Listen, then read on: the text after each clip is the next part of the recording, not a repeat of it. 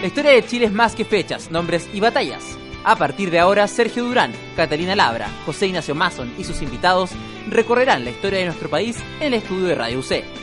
Comienza un nuevo capítulo de Hablemos de Historia.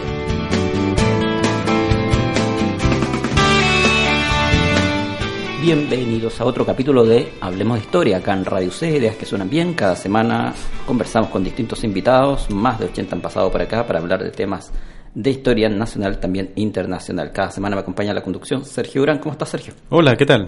Estamos dispuestos a conversar sobre otro tema. El día de hoy, uno de los temas que aparece en el libro Hablemos de Historia, el libro que además puedes comprar en Editorial Quimantú. Puedes ponerte en contacto con editorial.quimantú.cl y pedir el libro Hablemos de Historia. Son 20 entrevistas a historiadores nacionales, 20 temas distintos.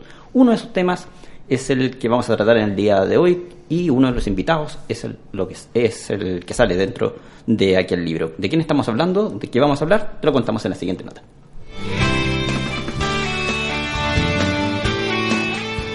Nacido en la capital de Chile en febrero de 1984, Fernando Pairicán es doctor en Historia de la Universidad de Santiago. Su atención académica ha estado siempre puesta en conocer la historia de su pueblo, el mapuche.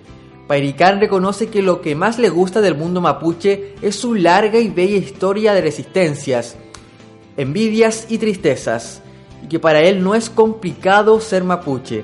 Entre los historiadores que más lo han marcado destacan tres de sus profesores, Julio Pinto, Rolando Álvarez y Verónica Valdivia. Más abajo, Pairicán se refiere a la historia reciente de los mapuches, la importancia que para ellos tiene la tierra y las demandas aún presentes en su pueblo. En la siguiente entrevista damos un repaso a la historia de este pueblo durante la última parte del siglo XX. Hecha ya la presentación, Fernando, ¿cómo estás? Gracias por venir acá a Radio C.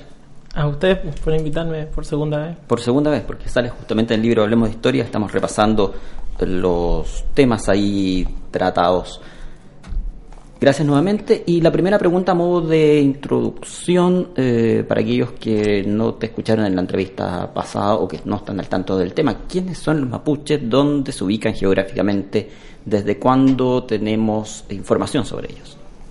Es una pregunta que yo me estoy reevaluando permanentemente. Te voy a contar una experiencia que no estaba la primera vez porque no había ocurrido todavía. Y hace un tiempo hice una conversación en un sector con personas mapuches acá en Santiago y había una persona aymara y la persona Aymara de repente me dice, un poco soberbia ella, me dice, ¿tú eres mapuche? Y yo no le contesté, la verdad. Me dice, ¿por qué no tenés forma ni hablas como mapuche?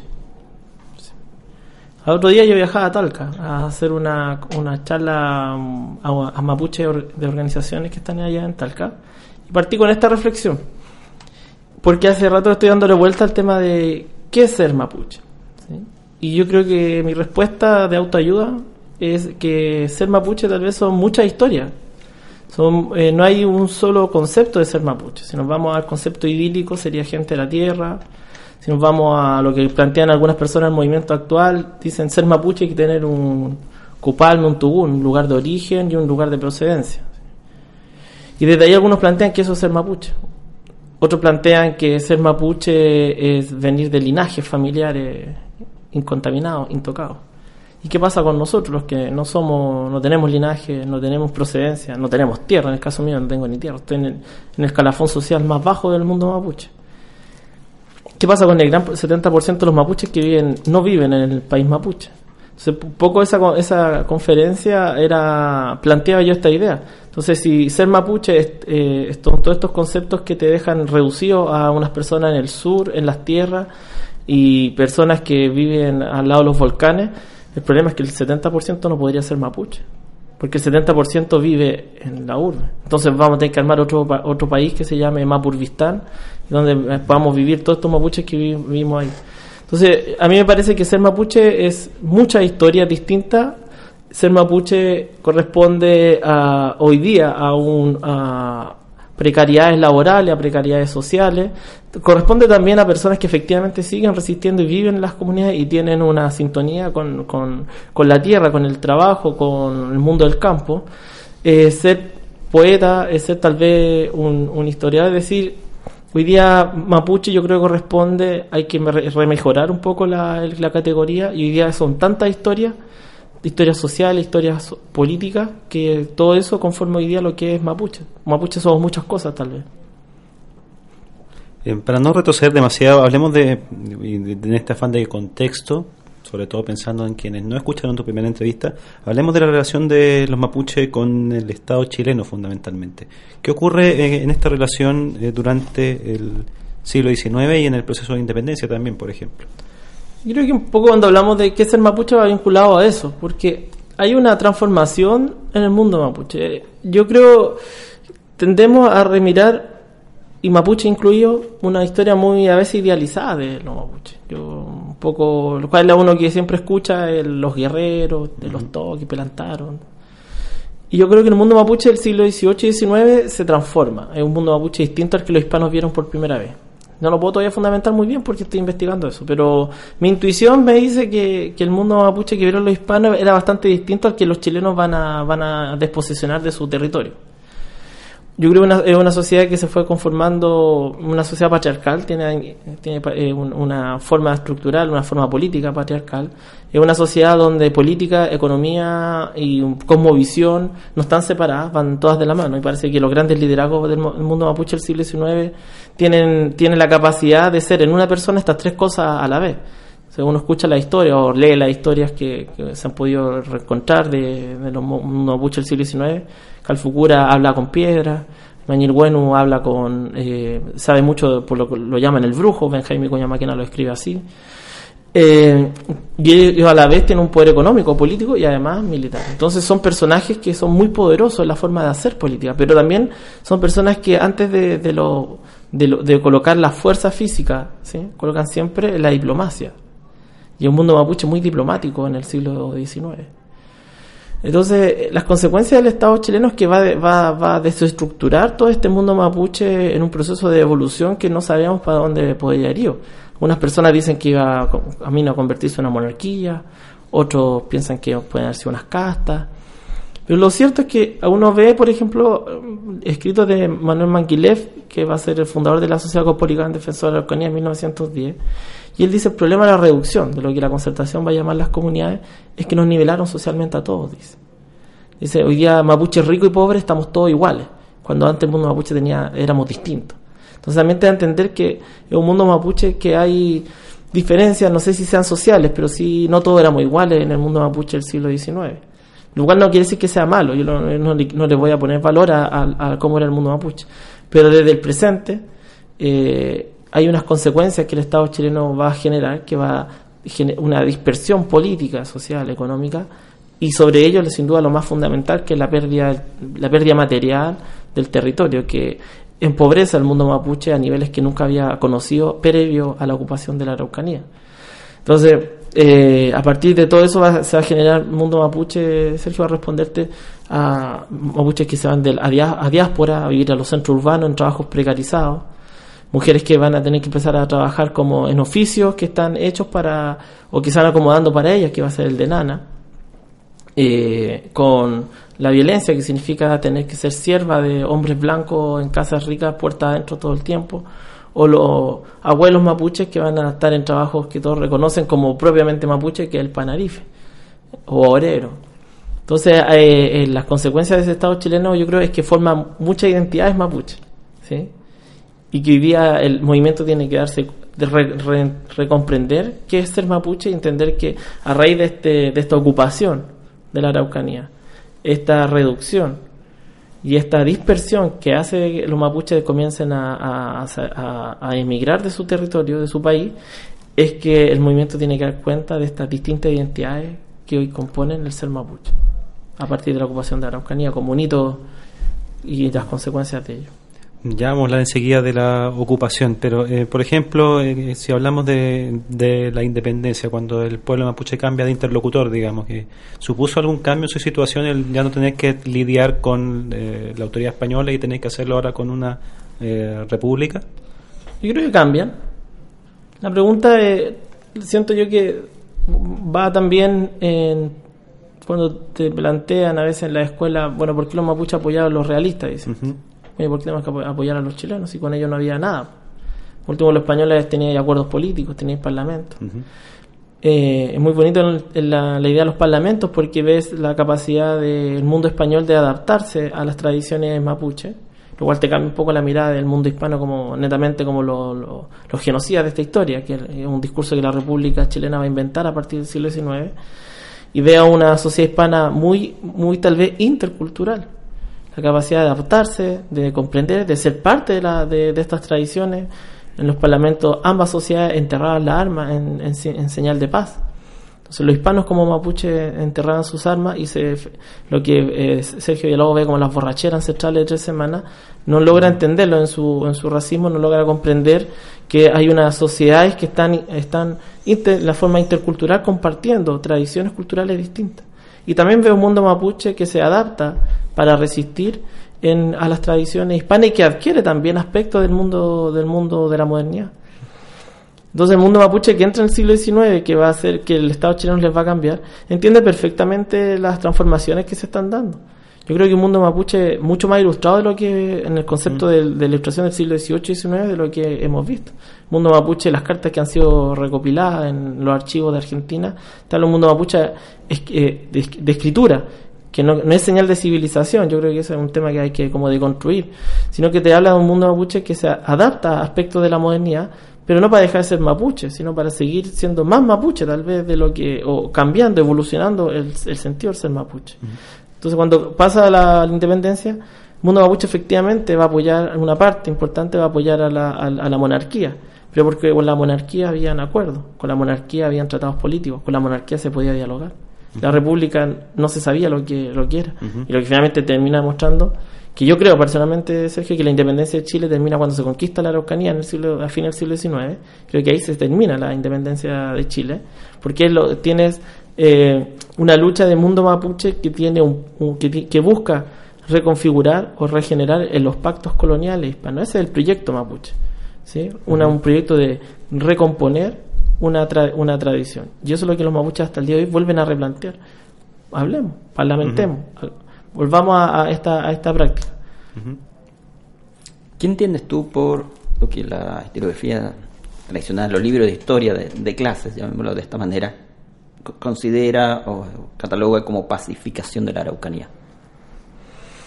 Yo creo que la mirada más, más decimonónica pacificación era, era pacificar la barbarie en esa, mirada. Me parece un concepto un concepto que, responde a un, a un, contexto ideológico histórico particular del siglo XIX, que efectivamente continuó durante el siglo, a gran parte del siglo XX. Y hoy día yo creo que más a mí por lo menos me, calza más la idea de ocupación, tal vez incluso de conquista, aunque suene más, más horripilante.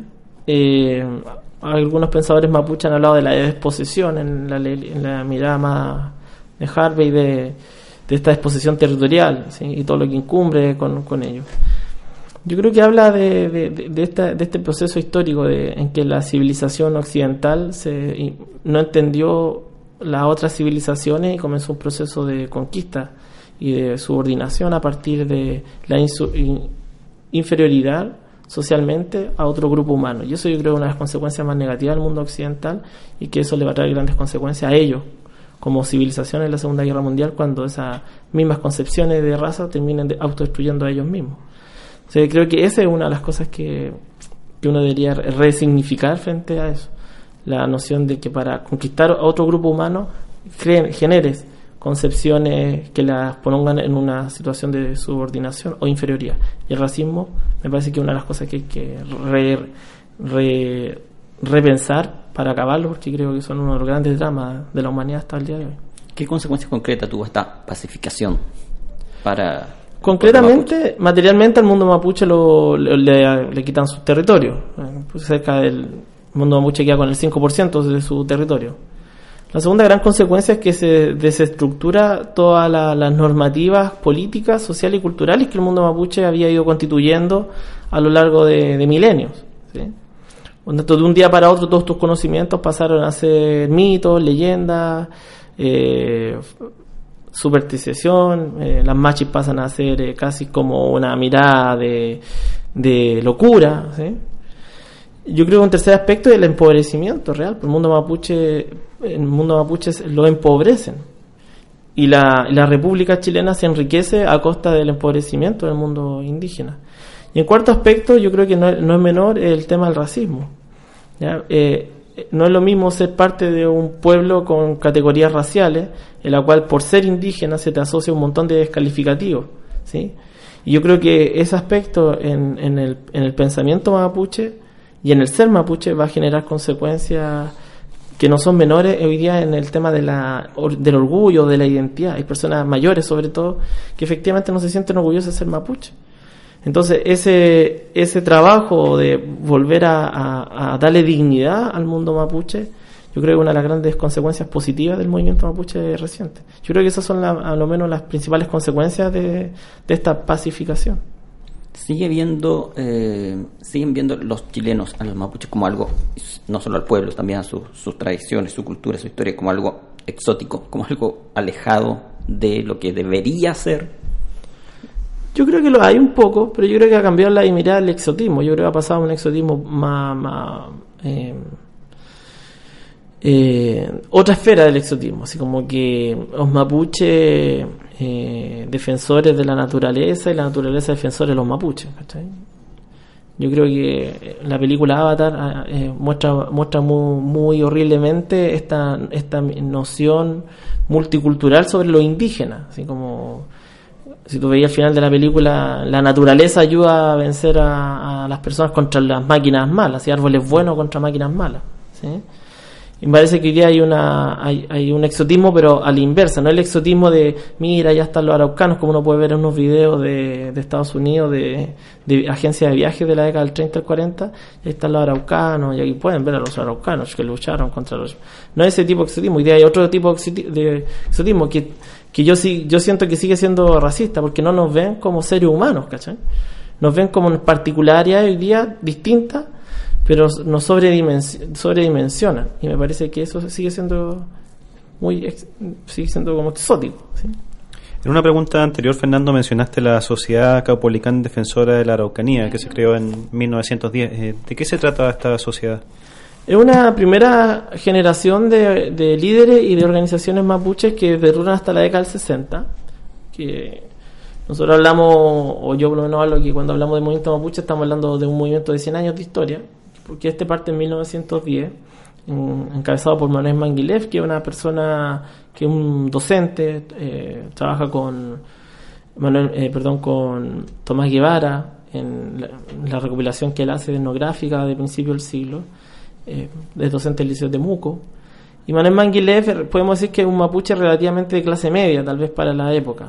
Un, una excepción a la regla del resto de los mapuches. Como gran parte de la primera etapa de la dirigencia, Venazo Coñepán, eh, Aburto Manguilev. Y, ellos tienen la, la, una mirada muy ilustrada, muy, yo diría, fuera de Aburto Panguilev, un poco liberal. Eh, son personas que si uno los coloca en 1910 son eh, muy modernizadores en, lo que ellos quieren para Manuel Manguilev la reducción empobrece al mundo mapuche y para él hay que generar propiedad privada, por ejemplo. Y eso ha hecho que el mundo mapuche de hoy día los vea como mapuches de derecha, que a mí me parece un error histórico. La izquierda no, está, no existe para 1910. Entonces es el único proyecto que hay. Y estos caballeros me parece que a partir de la defensa de la raza, como dicen ellos, del ser araucano, y ellos reivindican mucho a Caupolicán, a Lautaro, por eso es que se colocan estos mitos ercillanos de, de la lucha permanente y de lo que fueron grandes, buscan defender el, al mundo mapuche, insertarlo dentro de la derrota ya y la conquista, empezar a, revertir la segregación que la República Criolla está llevando adelante a partir del siglo XX. Y una de las cosas, efectivamente, empoderarlo económicamente para revertir el, la pobreza y con ello además el racismo. La agenda de Nacio Coñepán, que va a ser un joven militante de la sociedad cospolicán, defensor de la Araucanía y que después va a fundar la Corporación Araucana y va a ser ministro de Carlos Ibañez del Campo, de Tierra y Colonización, para, y que se encarga de destruir tierra al mundo mapuche. Eh, su objetivo es empoderar económicamente al mundo mapuche. Entonces él genera eh, crédito, la idea es generar un banco. Y tenemos a Burto Panguilev de la Federación Araucana que tiene una noción más política, me parece. Y él está mirando en el 40 Israel y su idea es fundar una república araucana, que lo dice realmente. Entonces creo que son personas que hay que revolver a mirar y ver que ahí tiene una agenda política mapuche dentro de la, del, del mundo del mundo de partidos políticos chilenos. Y hacen alianzas, Partido Conservador, Partido Liberal, pero tiene una agenda mapuche.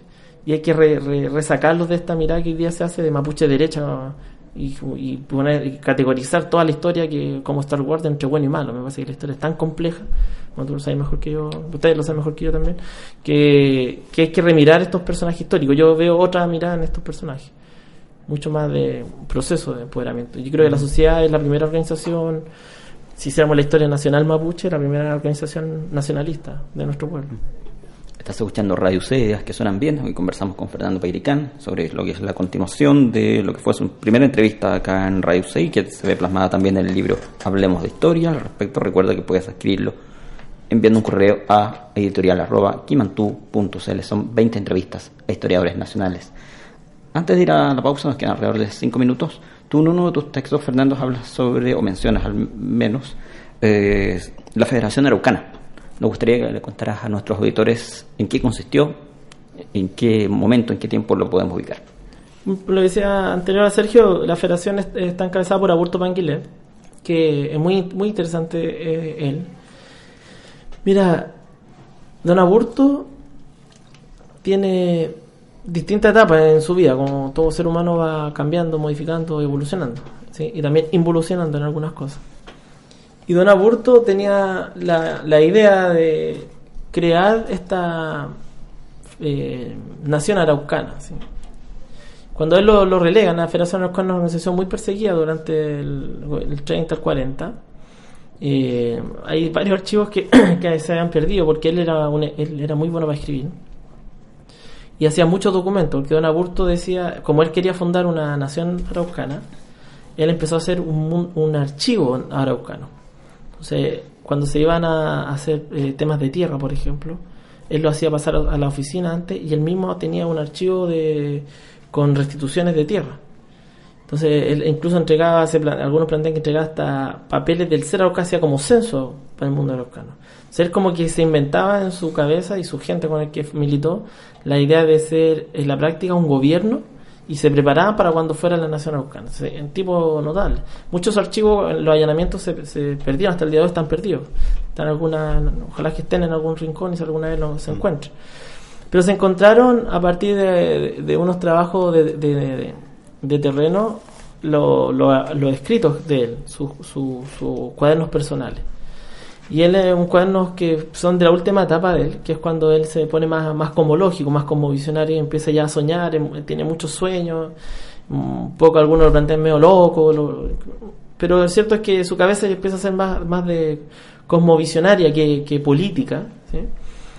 Pero en su recorte de prensa, lo que les co- contaba, él tiene recortes sobre Israel, dice, y tiene las anotaciones eh, República Araucana, Nación Araucana. Entonces, es un viejo que está muy mirando lo que está pasando hacia afuera. Y la Federación Araucana tenía como esa, esa idea. Yo creo que es la, organización más, más, más política y más ideológica. y que coloca el- lo mapuche como un centro. Para él dice el, lo mapuche es un tema de orgullo, ¿sí? el ser araucano. Entonces, para él dice aquí somos cerca, cerca de 150.000 mapuches que nos fuimos reduccionados, ¿cierto? Y tenemos que, ¿qué hacemos con nuestra gente? Dice. Y él empieza a hablar, dice, de la línea del Biobío, dice, y empieza a nombrar los pueblos, todo eso era territorio mapuche, entonces tenemos que hacer una nación araucana. Eso es parte de sus discursos que él plantea cuando está relegado y, lo, y lo quieren, le quieren colocar leyes de excepción para enjuiciarlo.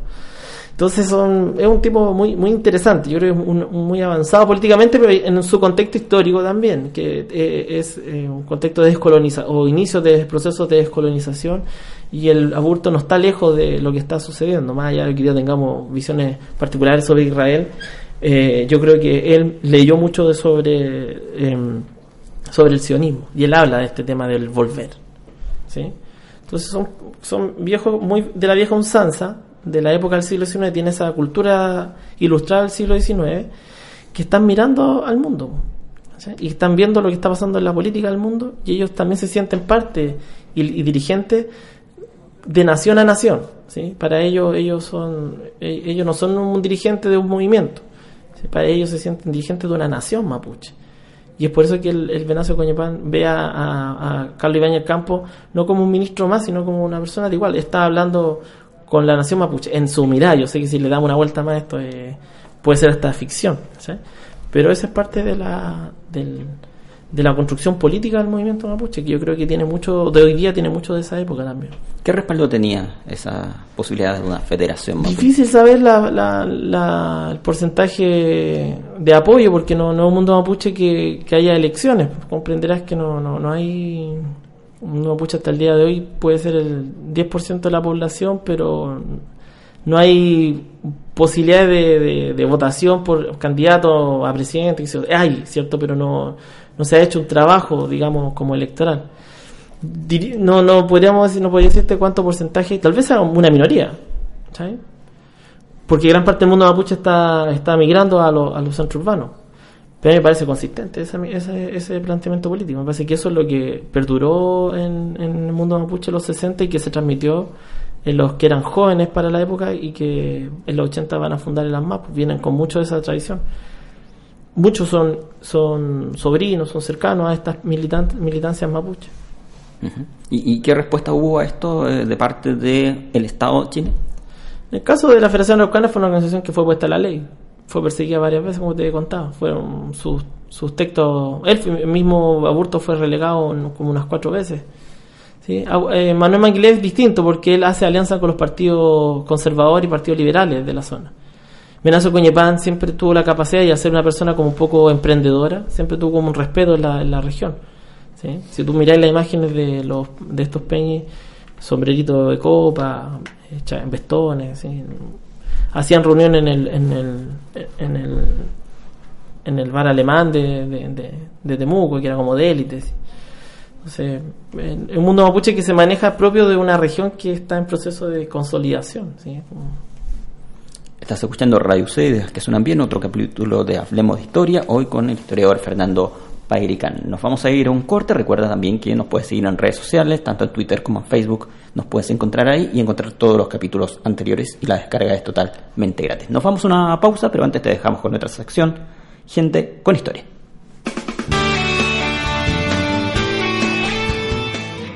La vida pública en la sociedad mapuche de Maquilhuenu es conocida por la larga trayectoria al servicio de su nación. Desde el año 1800 a 1860 se destacó en su rol de jefe político y militar. El Toki Magnil encabezó el último gobierno cívico-militar que establecieron los mapuches durante el periodo colonial español, el cual se extendió por 50 años después de la declaración de independencia de los estados de Chile y Argentina en 1810. Al Toki McNeil se le recuerda como un destacado estadista, un visionario y un caudillo de gran influencia en la sociedad mapuche. En primer lugar, por su capacidad de regir de manera eficaz el Estado mapuche y mantener la unidad de todos los pueblos. En segundo lugar, le tocó dirigir al gobierno mapuche en uno de los momentos más difíciles de la historia del país, momento en que los gobiernos vecinos tramaban todo tipo de artimañas encausadas a desintegrar el país mapuche y enfrentar a hermanos contra hermanos.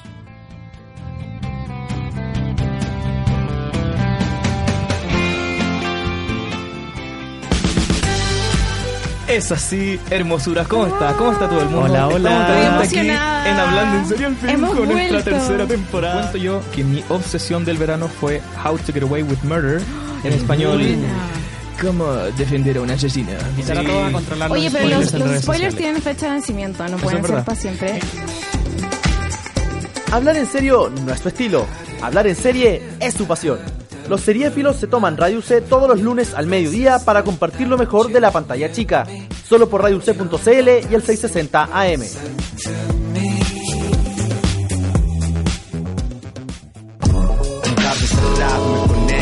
Las tardes de los viernes son diferentes en Radio C. Raimundo Flores y Felipe Oyarzún llegan con todo el sonido del rap. Entrevistas, música y todo el acontecer del estilo urbano. Tardes de rap, los viernes a las 4 de la tarde por radioc.cl y el 660M. Es que en tardes de rap me enfrento.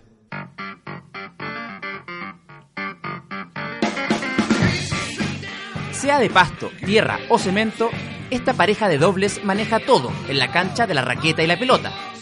Escucha Tercer Saque, todos los lunes con Sebastián Varela y Matías Hars, por Radio C.cl y el 660 AM.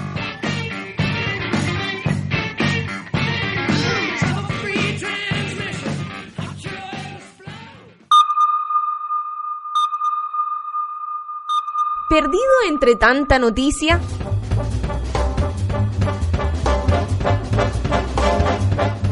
Llega el fin de la semana y en Radio C te contamos los temas que marcaron pauta estos días.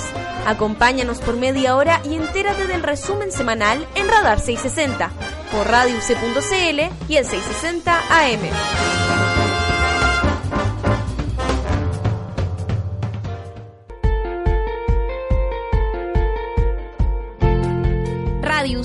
Acompaña este 4, 5 y 6 de octubre en la Expo Futuro Robato. Escucha Plan Común, Módulo 2, Jugo de Pelotas y Modo Aleatorio, en vivo desde el Campus San Joaquín, por radioc.cl y el 660 AM.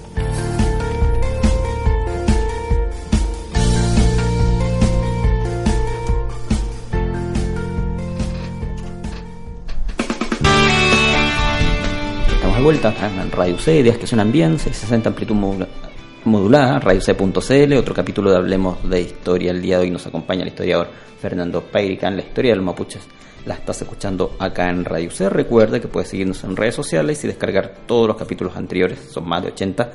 Y, por ejemplo, si eres profesor, puedes usar la profesora de historia, puedes usar los capítulos en tus clases. También está disponible el libro Hablemos de Historia. Puedes preguntar en editorial.quimantú.cl. Sergio Durán tiene más preguntas para el invitado.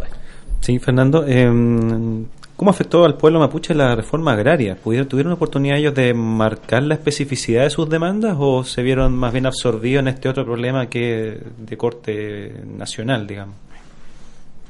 Martín Correa plantea que la reforma agraria fue, fue una agenda de una parte del movimiento mapuche. Eh, luego del- de la caída del primer ciclo del movimiento mapuche que les contaba con anterior- ante la anterioridad. Y dice que fue un parte de una agenda en un contexto de, general de, de reforma agraria. Entonces los mapuches se habrían insertado en este proceso para restituir eh, los territorios arrebatados durante, a lo largo del siglo XX. Eh, yo creo que la, la- la reforma agraria, como en la historia del campo, eh, es crucial. Tal vez sea uno de los hitos más importantes en la historia en la historia de Chile en su totalidad y por lo tanto no hay no hay punto medio frente a la reforma agraria. Hay gente que está muy de acuerdo y otros que la detestan hasta el día de hoy. ¿sí? Yo creo que el tema mapuche y la radicalización de los agricultores contra el mundo mapuche está muy vinculado a este trauma de la reforma agraria, de que ellos vivieron sus padres la reforma agraria y todo este mito anticomunista que le coloca un poco de racismo y se arma en un cóctel ah, explosivo bastante duro para enfrentarse al mundo mapuche. Creo que es el mundo de los agricultores. Eh, y en ese sentido la reforma agraria también politizó al mundo mapuche. Yo creo que le, dio un espacio de aprendizaje de acción, de acción directa, que yo creo que eh, en, parte para el movimiento del presente re- revolvieron con eso porque sus padres participaron corriendo cercos, ¿entiendes? Mientras los otros padres lucharon porque no le corrían los cercos de los agricultores, los otros padres lucharon por correr el cerco y recuperar estas tierras usurpadas.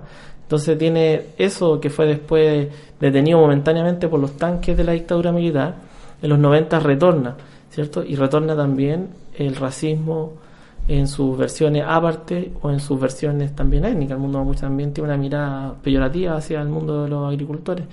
Entonces yo creo que la reforma agraria es crucial porque va a generar eh, una politización para ambos sectores, pero también le va a mostrar al mundo mapuche que la reforma agraria y habitar en la- la- la- las tierras recuperadas, generar estos proyectos de, co- de cooperativo, cooperativismo fueron exitosos, que por lo tanto es exitoso poder administrar un territorio y trabajarlo colectivamente. Y eso en parte es lo que la coordinadora Comayeco llama el control territorial. En, en- otros casos de cuando hemos tratado con movimientos sociales o, o minorías, eh, etcétera, eh, hem- hemos encontrado eh, que se produce a veces una suerte de doble militancia en cuanto a que eh, estos movimientos tienen una agenda propia, actúan con su propia organicidad, sus propias formas de lucha, pero también están eventualmente eh, en, en la política partidista, digamos. Eh, ¿Ocurre esto en el caso de la reforma agraria? Bueno, mucho, mucho. Hay, hay muchos mapuches que son PC, que son MIR, pero a la vez tienen agenda propia del mundo, mundo mapuche. Creo que el movimiento actual esclarece un poco eso, eso que estaba medio nublado en, los- en los 60. Ya mapuche se plantea, yo mismo personalmente planteo como militante autonomista y de parte del movimiento y en organizaciones mapuche. Eso no quiere decir que no vaya a una marcha contra la AFP, porque es un tema mayor que nos cruza a todos. Eh, yo creo que en el mundo mapuche de los 90 y las generaciones más jóvenes dejan de militar en, en- en partidos tradicionales de oposición o, parti- o partidos de derecha. Por ejemplo, también hay mapuches que militan en la derecha y que hoy día están fundando referentes de derecha mapuche, que uno lo podría decir, más procapitalistas. ¿sabes? Me parece interesante en el sentido de cómo se está configurando este, este nuevo mundo que viene de esa experiencia. ¿sí? Sergio te preguntaba sobre la reforma agraria, yo te pregunto sobre el gobierno de Salvador Allende. ¿Cómo afecta a los mapuches lo ocurrido entre el 70 y el 73? ¿Para bien, para mal? ¿Cómo incluso los mapuches se manifiestan políticamente? Uno tiende a pensar eh, a priori favorablemente a aquel gobierno. Están, yo creo que la unidad popular tiene una mirada más, más, más- cercana al sentimiento de los mapuches. Yo creo que eso está dado un poco porque eh, que es un intelectual muy importante en el Partido Comunista y que viene la experiencia de descolonización o de formación de, autode- de autodeterminación en la Unión Soviética, tiene en su escrito eh, eh, eh, mirada sobre el mundo mapuche. Yo creo que el PC, que yo creo que es un, un partido que tiene harta influencia en el mundo mapuche, y estos intelectuales, que me impresión de que era muy cercano a Salvador Allende, entiende el tema mapuche no desde lo campesino, sino con particularidades propias. Eso se puede ver en la ley indígena, o sea, la ley, sí, bien, la ley 17.000 y tanto, que es la que no se, se promulga, nunca se lleva a la práctica de Salvador Allende, donde en su discurso Allende dice, mira, aquí esto es más que campesino, tiene complejidades. tu, tu, tu. Mucha de esa ley va a ser retomada después la de los 90, la del 93, nadie lo dice, porque en ese tiempo decir eso era como, ah, quieren instalar la- otra vez la unidad popular. Pero tiene, hay, hay matices ahí que, que uno puede observarlo. Y entonces uno dice, mira, si el cautinazo fue allá en, en territorio mapuche, es porque el tema mapuche era importante. Y que se quería dar un mensaje tanto a los latifundistas como, como al mundo indígena. Entonces uno dice, sí, la inferencia malo lo llama la prosperidad fugaz. ¿sí? Pero también yo creo que ah, hay visiones, dentro ya como uno habla con la gente mapuche más antigua, dice, bueno, no hicieron parte de una revolución, pero cuando llegó el golpe, eh, muchos se fueron. Entonces los que recibimos finalmente las consecuencias de, del golpe de Estado fuimos nosotros y, y sin armas, sin poder defendernos, hicieron una reaza con nosotros. Y eso hace hasta el día de hoy que mucha gente tenga una visión muy crítica a la izquierda en el territorio mapuche. Más allá que hay algunos casos de, de mirada de campesino, de que, el MIR, el MIR en algunos plantean, a veces a través del marxismo-leninismo, puede haber sido un agente civilizatorio más que libertario para el mundo indígena, porque ponerle a un campamento Camilo Torres puede ser también mirado como una reeducación a partir de la izquierda, intento de asimilación de las particularidades como mundo mapuche.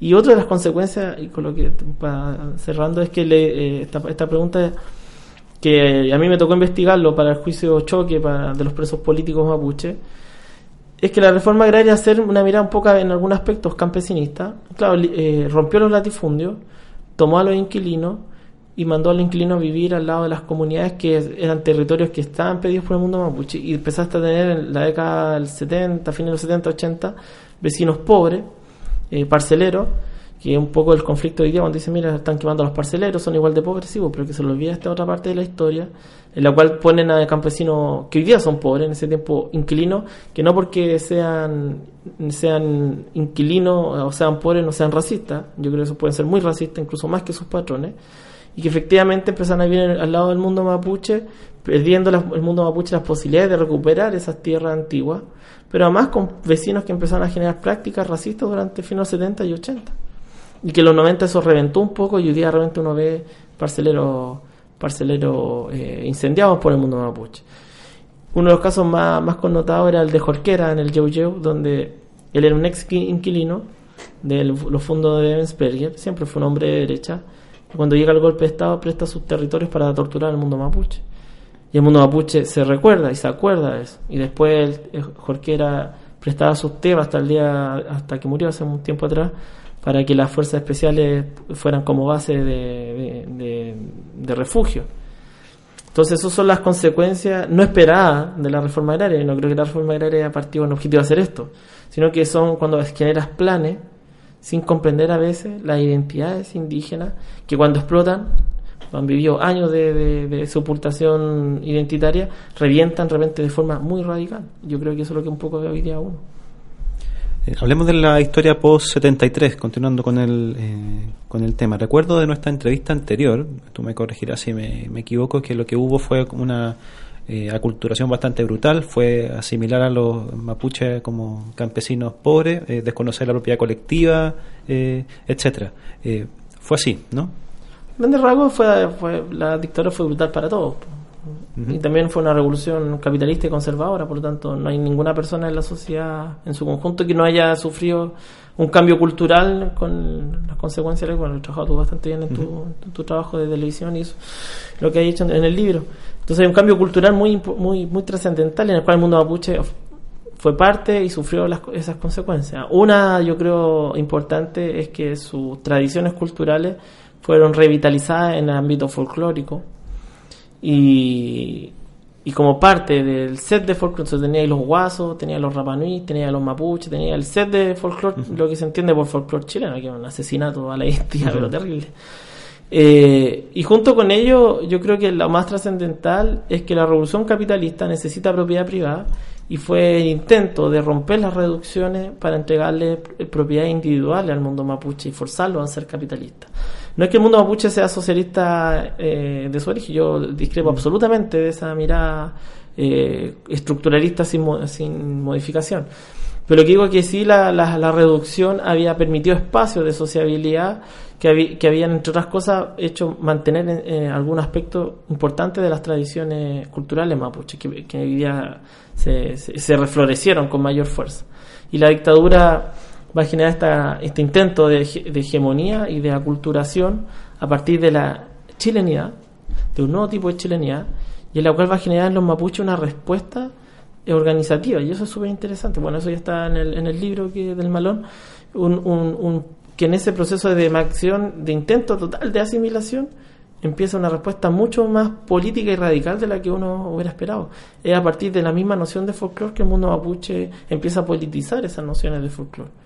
Entonces eh, es interesante porque dicen, bueno, vamos a jugar palín, la chueca, ya la chueca. Y le dan permiso al régimen militar para que jugaran chueca, a jugar los indios chuecas. Lo que no entendía la dictadura es que justamente, históricamente, el palín ha servido por un punto de encuentro y de conversación. Entonces, mientras están en- jugando palín, están conversando políticas, están. Entonces, el mundo mapuche empieza en ese proceso mismo de, de folclore a resistir y a repolitizar aspectos esenciales de sus tradiciones que después se les va a dar espacios políticos con el discurso de autodeterminación que ya en los 80 se está discutiendo en el mundo mapuche. Entonces es súper entretenido porque mientras la historiografía te plantea que, la dictadura despolitizó, ¿sí? para el mundo mapuche se politizó. Y eso yo creo que lo hace entrar en los 90 con una agenda política distinta y mucho más clara que otros movimientos tal vez sociales. Porque un mundo que entra politizado. ¿Sí? Y que el- entra además con un, un proyecto que es la autodeterminación. Hace un rato atrás te escuchamos hablar de Atmapu. Me gustaría saber qué es y cómo se relaciona con el concepto de autonomía. El Amapu es, una, es un concepto que aglutina toda la cosmología mapuche. ¿sí? Un- es un concepto más cosmológico, que el Amapu es el todo, como dice el Chihuahua, el todo sin exclusión.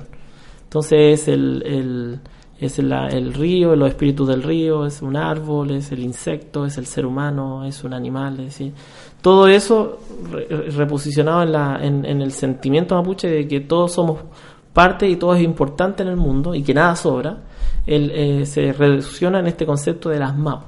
¿sí? Entonces las mapu es el todo, ¿sí? el todo lo que compone los mapuche. Y los mapuche lo compone desde el aire hasta un insecto, todo eso es parte del ser mapuche.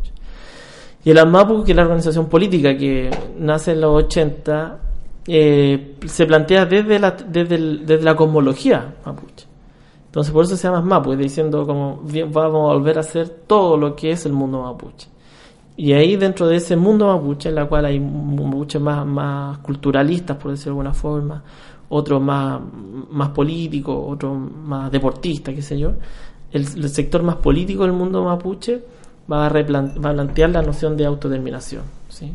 que es finalmente el derecho a decidir y autogobernarse como pueblo. ¿Eso significaría tener algún tipo de relación con el Estado de Chile?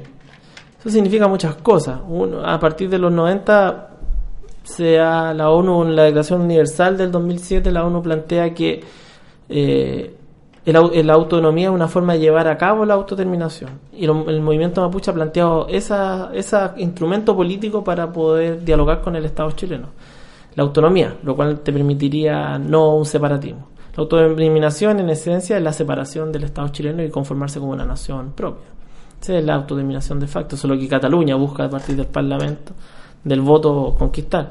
Eso es lo que un poco fundamentó el nacimiento de las naciones durante el siglo XIX. Eso es parte de la descolonización de África y de Asia en los 60. El mundo mapuche busca un camino intermedio, que es generar espacios de autonomía, lo cual también va a aspectos de autogobierno.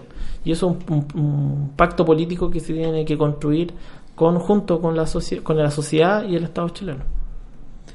Eh, ¿Qué hay del Consejo de Todas las Tierras? Otra organización también eh, importante. ¿Cuál es la historia y su especificidad?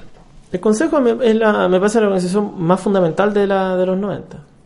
Porque es la que pone, si el, el, el pone la semilla de la autodeterminación, eh, la idea, la, la siembra, el Consejo es la que va a empezar a cosechar esa idea. Y, pero a esa noción de autodeterminación le va a sembrar concepciones nuevas. Volver a hablar en Mapu Zungu, una puesta en escena que de, de Aucán, por ejemplo, que hace un referente de en una sociedad con tanto racismo que aparezca alguien vestido de mapuche, ¿sí? Y arriba de un caballo y hablando en Mapungu diciendo, y diciendo ah, hablando de ideas políticas eh, es un cambio de imagen fundamental en el mundo en el mundo mapuche para las personas que hemos sufrido ra- racismo ¿sí? que en el caso del mapuche gran porcentaje todos los mapuches sufrieron racismo uno más que otro es un cambio identitario importante ¿sí? tan importante como cuando Quispe en, en, en un programa de televisión todos dicen que es clave eso cuando leían un programa de televisión después de las movilizaciones del 2000 y la periodista le pregunta, bueno, usted por qué quiere la lucha indígena? ¿Por qué usted quiere, cierto? Él dice, porque no quiero que mi hija sea tu sirvienta. Entonces dicen que esa imagen de Quispe parando los carros a una, a una locutora de clase alta y diciéndole que no quiero que mi hija sea tu sirvienta nuevamente, generó un cambio de chip en Bolivia fundamental. Porque esa es la historia del mundo indígena. ¿Sí? También. Hay historias de rabia y de racismo, y, si mm, y eso eh, no es algo negativo, me parece que es parte de la construcción histórica. Entonces el Consejo es clave por todo eso, porque reposiciona el orgullo mapuche. ¿sí? Y lo coloca planteando ideas históricas, por ejemplo, la descolonización, el Consejo ya en los 90 lo plantea, pero para eso genera una metodología de descolonización. Entonces el consejo hoy es como gracioso, pero para ese tiempo no era tan gracioso. El consejo hacía, iba al Cerro Santa Lucía, estamos en el Cerro Huelén. ¿Sí? Y cuando iban a hacer eh, manifestaciones, marchaban desde Temuco al, al- al- a Concepción y hacían las reuniones en, en la- en el, al lado del río Biobío y decía, esta es la primera frontera de nuestra nación, aquí partía nuestro país. ¿sí? O cuando Khan dispara con el Parlamento de 1825 diciendo, este Parlamento que se firmó con la República Chilena dice que somos independientes. O sea, esas metodologías de básicas, tal vez uno dice de descolonización, apuntaban justamente a, crear lo que ellos mismos llaman un poder mapuche. Y yo creo que ha tenido construcción ese poder mapuche. Estás en sintonía de Radio C, ideas que suenan bien, radioc.cl, 660, amplitud modulada, otro capítulo de Hablemos de Historia. Antes de seguir con la entrevista, te recordamos que está a la venta el libro Hablemos de Historia, lo puedes conseguir en editorial Kimantú. Basta con que mandes un correo a editorial.kimantú.cl. Hay 20 entrevistas a historiadores nacionales, entre ellas una al invitado al día de hoy, Fernando Pairigán. Fernando, hay para mm, los que tenemos un poco más de, de memoria, de hecho, que nos tocó presenciar, eh, al menos a través de los medios de comunicación, un hecho que nos recuerda es eh, la quema de camiones en Lumaco, 1997. ¿Por qué tú en uno de tus textos eh, consideras relevante este hecho? Porque la gente mapuche lo considera relevante. Más que sea yo, un poco el mundo mapuche considera que con Lumaco cambió eh, la historia mapuche. Y yo creo que efectivamente Lumaco es un hito fundamental en el movimiento mapuche. Porque desde ese momento comienza a configurarse un movimiento autodeterminista, ya un poco más, más claro en su, en su proyecto político ideológico. Porque para el mundo mapuche eh, la quema de camiones fue, fue el retorno de la dignidad, fue es, eh, es loco porque es un hecho de violencia, pero que dicen, mira, el mundo mapuche por fin sal- eh, se atreve, se atreve a decir, "Sabes que no queremos represas, es que no queremos forestal, queremos dignidad, queremos derechos. Entonces, eh, la quema del Lumaco va a cambiar el, el sentir del mundo mapuche. Para muchos era, a mí me contaba un peña que lo entrevisté para el libro, decía, cuando fue a conocer a uno de, a uno de los que quedó sentenciado por Lumaco, dice, y dijo, yo me imaginaba un Lautaro, decía, un cospolicán, así, un hombre musculoso, un luchador. Pues, o sea, el mito, el mito si algo ha mantenido el mundo mapuche como como un poco la resistencia cultural, histórica al racismo, ha sido estos mitos, estos mitos de estos guerreros mapuche. Y si cuando entré era un loco chico, me decía así, un, me decía, se había puesto a pelear en la cárcel porque lo estaban, los presos lo estaban molestando por ser mapuche, este se agarró combo. Me decía, y súper normal, pues me decía, así como que me cambió toda la imagen. ¿Sí? Entonces me decía, eran finalmente los, los estos guerreros mapuches, son personas, decía él, tan comunes y corrientes que uno no se imagina que, son huaychafes. Y eso te lleva también a ver que el fue, una, fue algo no previsto. Cuando se plantea la libertad de desarrollo, plantea que eh, el fue una política estratégica, de- de- de- así tan, tan genialmente planificada, y tú te vas a las voces te- y te das cuenta que no fue para nada planificado y que fue un accidente histórico. Y eso me encanta, porque creo que la historia son accidentes. Si todo fuera tan planificado, sería otro, ot- otra historia la que estaríamos escribiendo o analizando. Entonces fue un accidente y lo que genera el Lumaco es el racismo.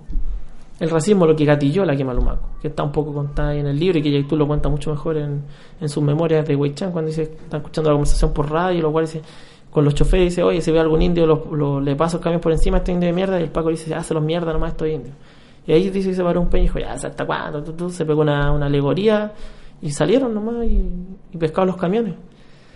Y eso, por eso que Huenchunaba dice, este Lumaco dice, es, es, eh, es, todo el- racismo, la humillación de siglos, dice, que llega a su fin.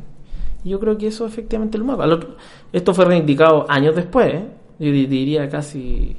Tú veís los días posteriores al Lumaco y ningún mapuche está hablando de Lumaco. De hecho, hay algunos dirigentes mapuche que dicen eh, tienen que haber sido terroristas porque los mapuches no actúan así. Y después de un tiempo, cuando la, gen- la policía empezó a detener a los mapuches, empezaron a caer, te está de tres semanas que el mundo mapuche empieza como, bueno, hay que hacer algo, hay que hacer algo. Y después con el tiempo esto pasa a ser como un hito. ¿sí? Entonces uno- al otro día no salió nadie a decir, oye, Lumaco, esto es un hito histórico. Al contrario, todos se fueron por su casa escondidos porque no entendí, no le dio susto la magnitud de lo que sucedió. ¿Qué, qué pasó con los responsables o quién se lo adjudicó?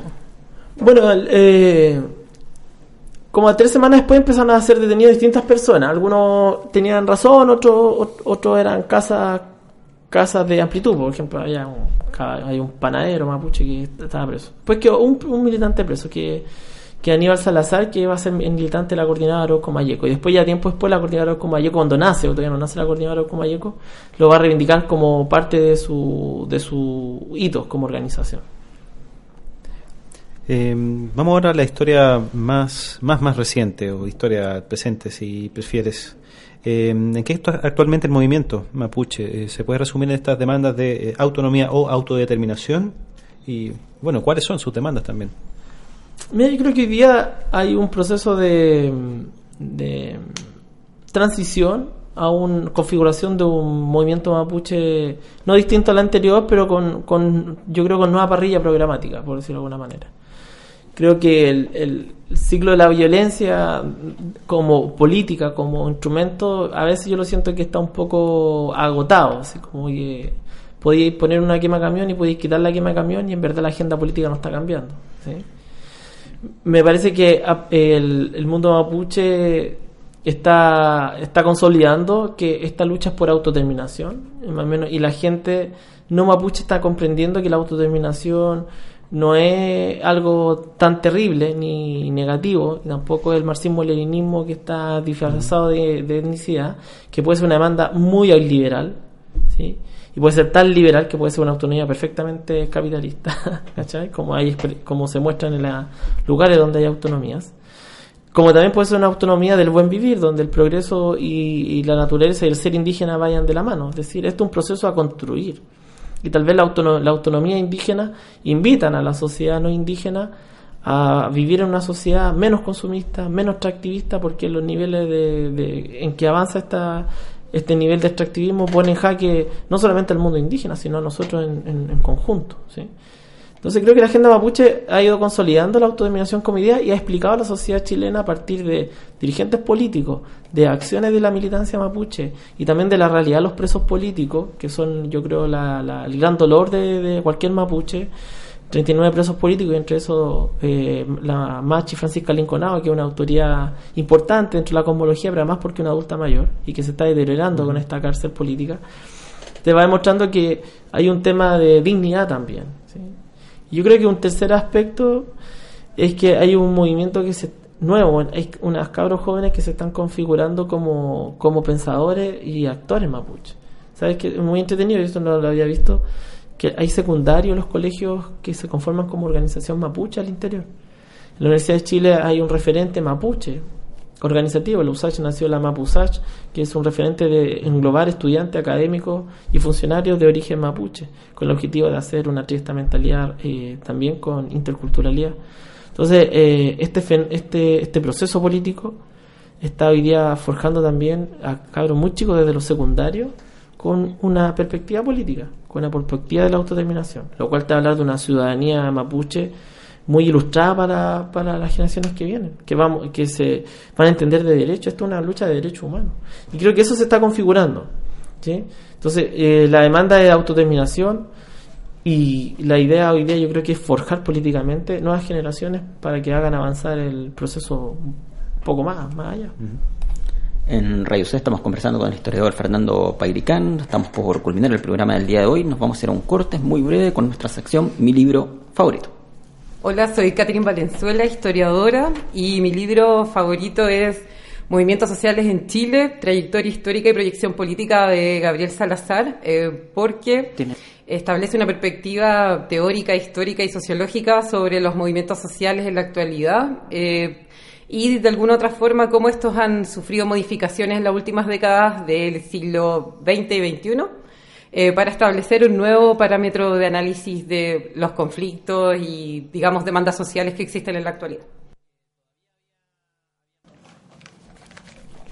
Estamos de vuelta en la parte final del programa del día de hoy. Fernando Pairicán es el invitado. Sergio Durán, tú tienes la última pregunta para hoy. Sí, bueno, Fernando, agradecerte primero por tu segunda visita acá a nuestro programa. Eh, siempre terminamos, como tal vez eh, recuerdas, con eh, recomendaciones, sugerencias que tengas tú para los oyentes y las oyentes que puedan- quieran seguir eh, sabiendo más sobre este tema. ¿Qué libros, qué autores, qué artículos podrías recomendar? Me gustaría que les, recomen- les recomendaría los cinco libros que hemos publicado en la colección de pensamiento mapuche contemporáneo de la editorial Peguán, en la cual estoy dirigiendo esa colección. Y no porque sea la mejor, ni nada, sino porque han salido muy buenos trabajos. Y les recomiendo Mujeres y Pueblos Originarios, que es el último libro que publicamos, que viene escritoras mayas, aymaras, mapuches y mestizas, eh, desde una perspectiva de género que coloca uno de los temas fundamentales que no se están debatiendo para el caso mapuche, que es la perspectiva de género. Les recomiendo un libro que se ganó el premio, el mejor libro publicado en 2015 en cuentos, de parte del Ministerio de Cultura, de Javier Milanca, un poeta de un pueblo olvidado de los lagos, que está allá en la, en la décima región, que se llama Champurria. Somos del love, de los que no tienen love, y es una mirada crítica, aguda, a la, a- la vez muy humani- humanizadora del ser indígena. Y, y ese libro de verdad está muy, muy entretenido, muy bien escrito, son pequeños cuentos, poesía de Javier Milanca, que es un ser humano muy, muy, muy genial. Se los recomiendo, el mejor libro publicado. Y le recomiendo también el libro Conflictos Étnicos Sociales de Jorge Pinto, que también es de la colección, el cual habla de la historia de la Araucanía entre 1900 y 2015. Nos quedamos con esas recomendaciones. Fernando, gracias por haber venido al programa del día. Muchas gracias a ustedes por invitar, colegas, amigos. Y Gracias a ti. Y por cierto, está el libro Hablemos de Historia, donde está tu entrevista y otras 19 para saber más sobre historia de Chile. Nos vamos, Sergio. Siete días más nos encontramos acá. Chao. En Radio C, ideas que suenan bien. Sergio Durán, Catalina Labra, José Ignacio Mason y sus invitados hicieron un recorrido por la historia de Chile. Vuelve a escucharlos en un próximo capítulo de Hablemos de Historia por Radio C.cl y el 660 AM.